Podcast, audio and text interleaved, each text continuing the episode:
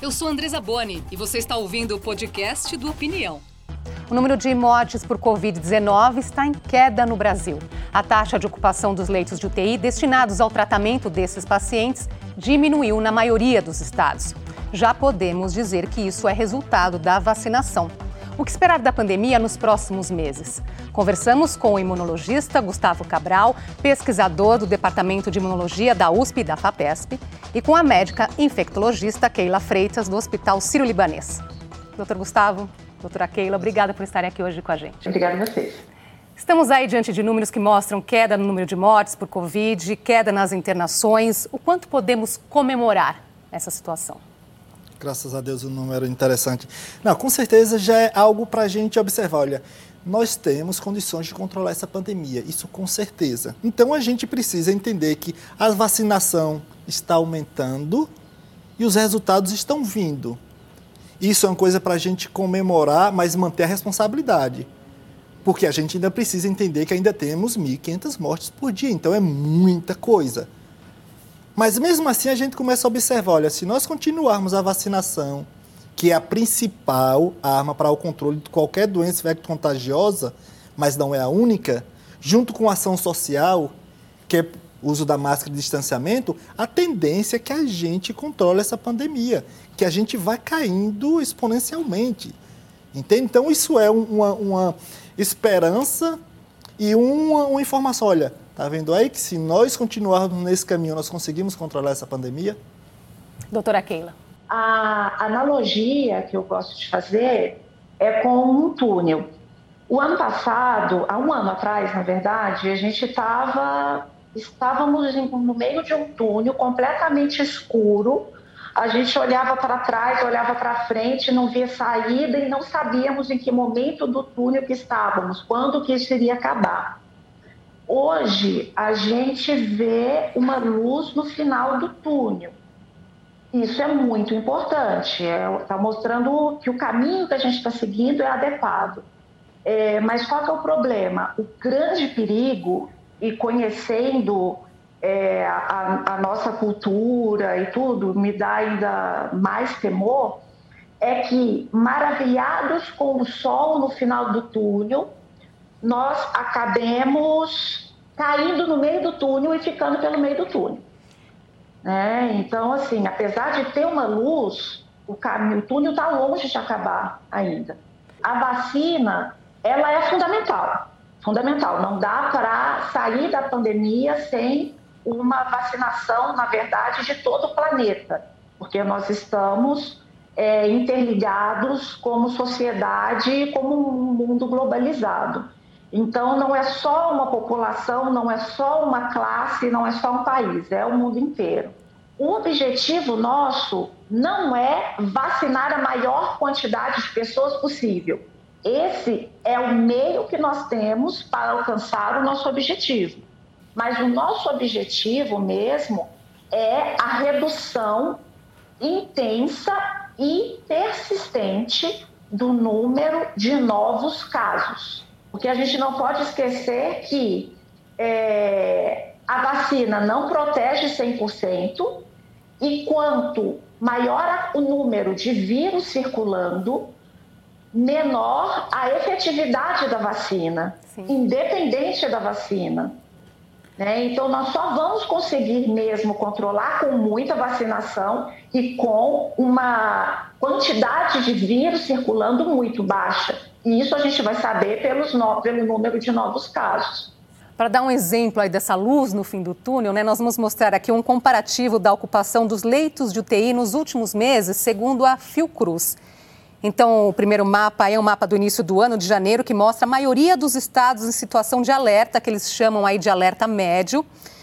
Depois, em março, quase todos os estados, com exceção ali de Roraima, estavam em situação crítica. Passou um pouquinho, temos um mapa aí de maio, a situação aí volta a melhorar, o mapa voltou a ficar amarelo. E agora o último mapa, mais recente, de julho, melhorou ainda mais. Apenas quatro estados estão em situação crítica ali, vermelho no, no mapa, e a maioria aí em amarelo. Quer dizer, é animador olhar para um mapa como esse, né? Claro que aí né, devemos continuar tomando todos os cuidados, mas o que é imprescindível para que esse mapa não volte a ficar vermelho, doutor Gustavo? Continuar com os cuidados, tá? Distanciamento e, e distanciamento e uso da máscara, higiene, claro e continuar a vacinação. Não tem como a gente esquecer da vacinação. Eu ainda vou fazer um complemento a esses mapas aí. Tem um ponto que é essencial. Hoje, por exemplo, isso nós conseguimos agora no final de junho, em que as pessoas que mais morrem são as pessoas abaixo de 60 anos. Ou seja, o resultado da vacinação daqueles grupos acima de 60 anos já está protegendo muito mais. Antigamente, antes, no início do ano, ano passado, era mais de dois terços da população que morria era acima de 60 anos. Então a gente já vê resultado. Mas não adianta a gente imaginar que é apenas a vacinação, como nós estamos discutindo aqui. A gente precisa manter os cuidados. E são cuidados básicos, eu sempre brinco. Ó, Isso brinco. tem muito a ver com o nosso comportamento, não adianta colocar todo o peso do fim da pandemia na vacinação. Total. Isso... E aí onde entra um, é, é, é eu sempre chamo essa questão do Programa Federal de Orientação Social. Porque não adianta a gente estar tá tentando levar a vacinação o mais rápido possível, o vírus dispersando loucamente, e vai chegar um momento que a gente não consegue controlar. Porém, quando a gente tem uma vacinação rápida, eu sempre brinco, a casa cai para o vírus quando a gente controla essa pandemia. Se nós, a gente controlando essa pandemia, sem chance alguma do vírus voltar, sabe por quê?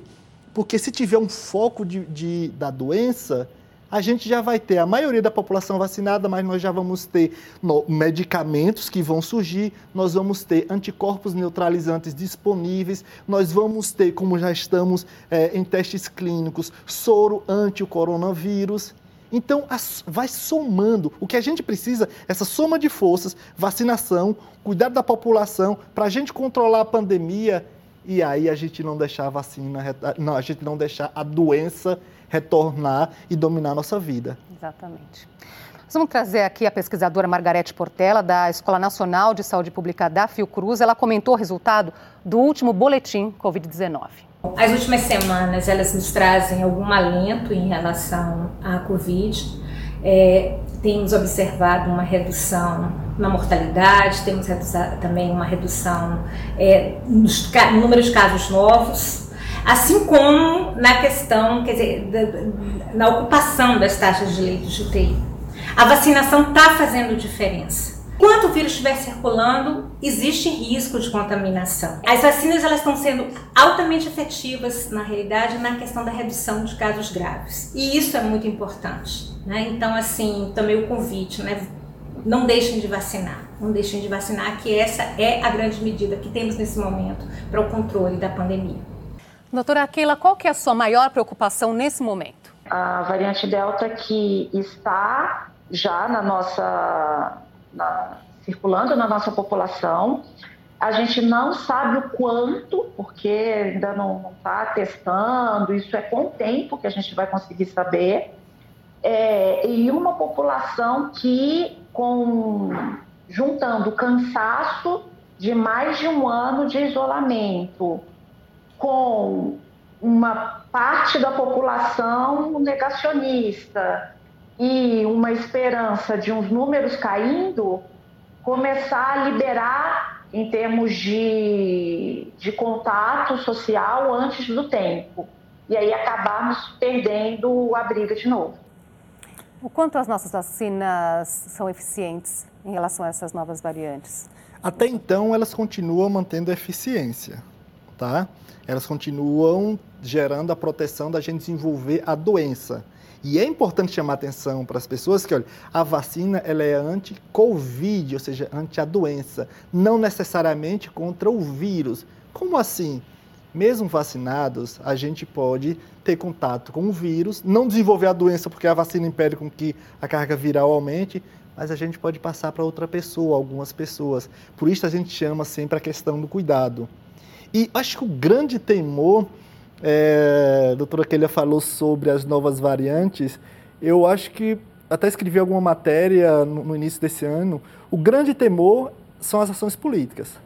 Esse é o, o maior, muito mais perigoso do que as variantes. Porque as ações políticas que não geram uma união social contra o vírus e que contribuem para a dispersão do vírus, é aí onde surgem as variantes. As variantes não surgem primeiro antes de dispersar. As variantes só surgem porque nós dispersamos. É como se nós estivéssemos tirando uma xerox. Nós temos uma xerox aqui, olha, temos uma folha uhum. cheia de letrinhas.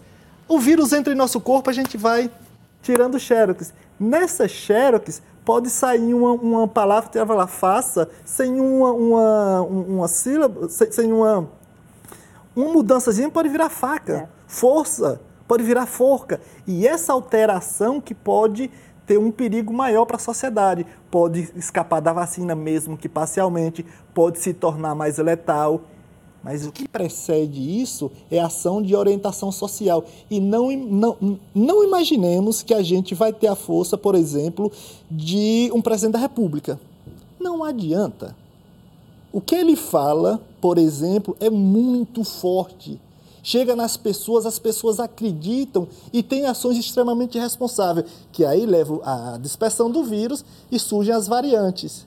Esse é o grande medo para mim e é que é a grande responsabilidade desde o princípio da pandemia. Senão nós não teríamos de jeito nenhum essa segunda onda. Sim. Vou trazer aqui agora um exemplo que vem de fora, né? A campanha de vacinação no Reino Unido é considerada uma das mais bem-sucedidas do mundo. 65% da população adulta já recebeu as duas doses. A brasileira Cristina Pereira vive em Londres e falou com a gente. Aqui no Reino Unido estamos assim com bares e restaurantes com menos restrições, ainda somente seis pessoas dentro de restaurantes, mas é, sem é, restrição de horário de funcionamento. Essa semana teve é, jogo em estádio de futebol. Com a vacinação já bastante avançada, o que a gente nota é que o número de casos, é, apesar de ainda ser alto, número de infectados, é, a severidade deles em internações e mortes está bem reduzido. Para a gente é uma sensação de que a vida vai voltar ao normal e que as coisas estão progredindo é, positivamente.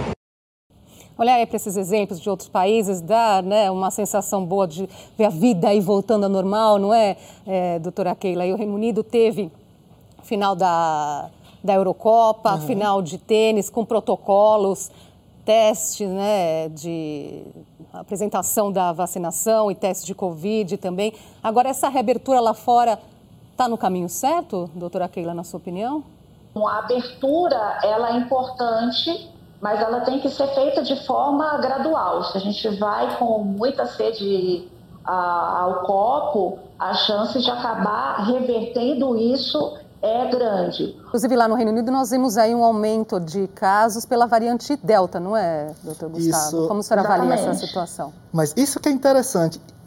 A, a, a, reabertura acontece naturalmente. Não adianta a gente imaginar que a gente vai conseguir ter um lockdown eterno. Esquece isso. Uhum. Se a população, a gente falar para a população, olha, nós estamos tendo, como é no caso do Reino Unido, dezenas de pessoas morrendo por dia. Aliás, menos de 10 pessoas morrendo por dia. A população vai questionar.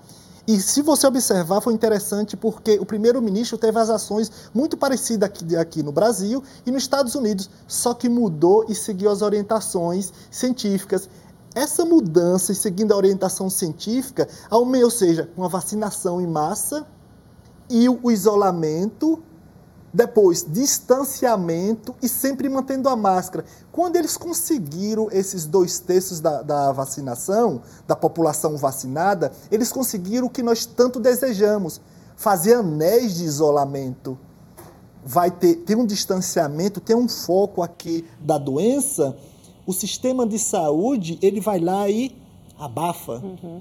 E controla. E esse vírus não vai passar para outro pequeno ponto que está suscetível. Não dá a chance de ir para chegar naquelas pessoas que não estão vacinadas. Que não estão né? vacinadas. E esse, esse isolamento faz com que a gente, naturalmente, a gente faça o programa de que a gente vá relaxando aos poucos, com cuidado, fazendo testes, porque esse é um tipo de teste, por exemplo, de aberturas de alguns eventos, e mostra, inclusive, a importância da vacinação. Sim. Então, quando a gente tem essa soma de controles, a Inglaterra praticamente não parou as escolas, só que faz testes em professores no mínimo duas vezes por semana. Tem um controle muito rígido, porque eles tiveram um prejuízo gravíssimo, humano, financeiro, educacional, mas foram capazes de mudar de acordo com as orientações científicas e hoje eles perdem menos de 10 pessoas por dia. 10 pessoas. Isso no Reino Unido, a gente está falando de Inglaterra, Escócia, País de Gales, Irlanda do Norte. Muda, muda, o exemplo, né? Que é o que todos seguem. Muda que é a atitude buscamos. que dá o exemplo. Trazer aqui um outro ponto que tem preocupado bastante, que é a busca pela segunda dose. Qual que é a importância dela, doutora Keila? A, a, segunda dose é fundamental para termos a resposta vacinal em sua plenitude, da forma como a vacina foi, foi concebida. É claro que após a primeira dose a gente já tem uma certa proteção, mas a principal proteção vem com a segunda dose, que sempre vale dizer também não é de 100%. E o que dizer para as pessoas, doutor Gustavo, que ainda não querem se vacinar? Foi tudo muito rápido, eu desconfio dessas vacinas. Posso brincar um pouquinho de imunologia? Olha só, a gente falou sobre a segunda dose e sobre as pessoas que têm esse medo da vacina. O objetivo da, da, da vacina tá, ela é estimular o nosso corpo a se preparar para quando a gente tiver contato com o vírus. Esse é o objetivo. Só que, para a gente conseguir o que principal ponto quando a gente desenvolve uma vacina, a gente desenvolve tecnologias, é madurecer esse sistema imunológico e gerar memória. Porque, com o tempo, naturalmente, a produção de anticorpos vai cair, vai lá embaixo. Vai ficar bem baixinha, basal. A gente, o corpo não, não tá, vai estar tá gastando energia para produzir anticorpo, deixando a titulação alta o tempo inteiro. O sistema imunológico está preparado para isso. Mas ele tem a memória. Essa, essa é a que nós temos células de memória. Quando nós tivermos contato com o vírus, o que, é que vai acontecer? Ao invés de a gente demorar, como se fosse a primeira vez, demorar tempos para dar uma resposta, a resposta alta. Mesmo com uma titulação de anticorpo basal, baixinha, nós temos a célula de memória, então ela é muito rápida. E qualquer uma das vacinas, não é, doutora? Que a gente vê ainda as pessoas com essa atitude aí de tentar escolher, ter uma preferência por essa ou aquela vacina e acabar até postergando aí a sua chance de vacinar, não é? Todas as vacinas que temos disponíveis, elas são seguras e elas são eficazes. Não se pode comparar uma vacina com a outra. Primeiro, porque os estudos que mostraram a eficácia das vacinas foram feitos em populações diferentes umas das outras. E segundo, que não tem estudo específico comparando uma vacina a outra. Então, isso simplesmente não é possível fazer. E o que vale realmente é estar com as duas doses completas para ter uma melhor proteção. E nós vimos aí eh, pessoas, ah, então, não sei, acho que vou buscar então uma terceira dose, uma outra vacina. Tem de tudo, não é, é doutor Gustavo? Inclusive pessoas que, ah, vou fazer o teste para ver se essa vacina realmente forneceu um número de anticorpos. Faz sentido fazer esse tipo de teste? Sabe o que é engraçado? Que antes da pandemia ninguém ia tomar, chegava lá, e aí, doutor, qual o percentual dessa, da vacina esse ano aqui, a vacina da gripe? Por exemplo, a Coronavac é a mesma tecnologia para produzir a vacina da gripe a vacina anti-raiva. É a mesma tecnologia e varia muito de um ano para o outro, mas todas são eficientes.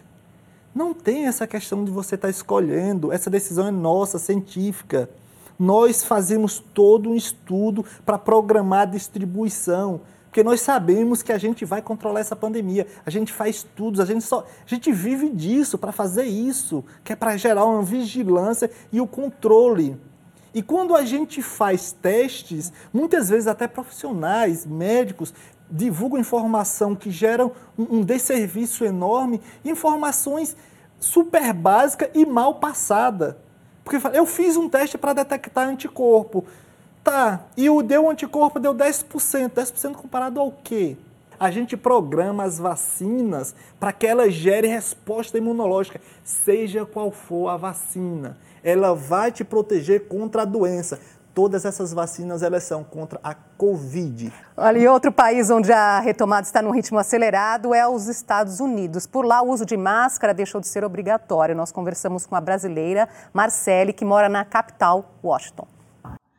A retomada pós-pandemia norte-americana tem sido muito bem planejada e o país volta a recontratar profissionais em todas as áreas. Já voltamos a fazer algumas coisas que estavam restritas antes, como ir à escola, embora estejamos em férias de verão, ir ao cinema, restaurantes, atividades que possamos nos socializar fora de nossas casas também já voltaram ao normal. Então, vou trazer aí mais algumas informações sobre os Estados Unidos. Quase metade da população norte-americana já tomou as duas doses da vacina. Os Estados Unidos têm hoje cerca de 300 mortes por dia. Em janeiro, a média era de mais de 3 mil, mais de 3.400. Segundo o Centro de Controle de Doenças de lá, 99% das mortes em maio foram de pessoas não vacinadas. E desde maio também o uso de máscara deixou de ser obrigatório no país. O que para muitos especialistas essa decisão ainda é precipitada do uso da máscara, vocês chamaram a atenção para isso, né? É, doutora Keila, quando que será possível assim abandonarmos a máscaras, as máscaras? O que, que determina isso? O que vai determinar, como todas as medidas protetivas, é o número baixo sustentado de novos casos. E aí a gente começa a liberar, começa a liberar aos poucos. Porque enquanto tem vírus circulando, mesmo com a população vacinada, tem risco de ir se infectando, mesmo que não fique é, com um quadro complicado. Então, não dá para dizer, por exemplo, uma porcentagem de pessoas vacinadas para poder atribuir isso ao uso, da, uso ou não da, da máscara. É com relação à quantidade de vírus circulando que a gente sabe disso pelo número de novos casos. Doutor Gustavo, uma outra questão aí que as pessoas às vezes têm dúvida, fala, por que, que mesmo as pessoas vacinadas, elas é, adoecem, algumas de forma grave, né? O senhor já colocou aqui que a intenção da vacina é justamente não chegar a esses casos graves e muito menos a óbito. E ainda assim, em alguns casos, isso acontece. Pois é, esse é o principal objetivo dessas vacinas, evitar que a gente morra. Ou seja, que a gente tenha estados graves, que a gente passe pelo sofrimento, inclusive, de estados moderados e chegue, claro, essa questão do, do óbito. Mas a gente precisa entender que a grande maioria, a super grande maioria, está protegido. Quando tem algum caso que isso, que isso aconteça, a gente precisa entender as individualidades. Precisa entender de cada pessoa. Porque cada pessoa tem um padrão de resposta. Sabe, o organismo responde diferente, inclusive para vacina, de forma para ao vírus também. Então tem que avaliar as individualidades. Coletivamente, as vacinas funcionam perfeitamente bem. Podemos chamar esses casos de exceção? Totalmente, totalmente. A gente precisa entender que a gente tem, é, com duas doses, tá? Em média de 14% da população. Ok? Esses 14% é raro o que acontece. Quando falo raro, em porcentagem, é raro o que acontece que vem a óbito. É raríssimo. Ah, só que isso chama atenção. Olha, alguém faleceu que já tomou as duas doses. Todos os outros estão vivos. Só que chama atenção é isso. E isso se propaga de uma forma que para tentar diminuir a eficiência da vacina, a eficácia da vacina. Que a gente precisa entender que nós estamos conseguindo ter esses resultados. Você deu exemplo dos Estados Unidos, que em menos de seis meses reduziu 90%, era mais de 3 mil mortes, hoje está em média de 300. Sim. Então, isso é um resultado através da vacinação somada com as ações social, sociais. Nossa conversa aqui iria longe, são muitas as dúvidas, está sendo uma ótima aqui, prestação de serviço, não é? Para finalizar, seu último recado para as pessoas aqui, doutora Keila. É importante termos esperança mas nós não podemos é, ir com muita sede ao pote. A gente tem que fazer o nosso dever de casa e lembrar que vacinação é imprescindível, mas é uma medida coletiva de controle de doença. Então, nós temos que sair dessa pandemia da mesma forma que entramos, como coletivo, como um trabalho coletivo. Sem dúvida. É, essas duas coisas nada me tira assim, da, da, da, minha vida, sabe, do Gustavo, assim, esperança e responsabilidade. São duas coisas, dentro e fora da pandemia. E a gente precisa entender que essa pandemia, ela deixou claro, ou todos cuidam de todos, ou todos sofrerão por muito tempo. Essa questão coletiva. Então a gente precisa pensar mais e mais coletivamente, manter a esperança, porque é a nossa energia é. da vida, e a responsabilidade que esse é o caminho da gente ter uma prosperidade muito além da pandemia. A gente controla a pandemia e evolui como ser humano, como sociedade. E essa consciência que vai nos fazer sair mais rápido dessa, né, doutor? E mais fortes. mais fortes, sem dúvida. Muito obrigada pela sua presença aqui. Até uma próxima. Doutora Keila, obrigada por arrumar um tempinho na sua agenda e também por trazer essas informações obrigada. de uma forma tão clara aí os dois para nós. Até a próxima. E terminamos a opinião de hoje com imagens de brasileiros vacinados. Muitas carinhas você vai reconhecer dos programas aqui da TV Cultura. Outros são nossos colegas que trabalham por trás das câmeras, que não pararam de trabalhar um dia desde o início da pandemia e que comemoraram muito a vacina. Não é para menos. Temos que comemorar e continuar nos cuidando. Até a próxima quinta-feira.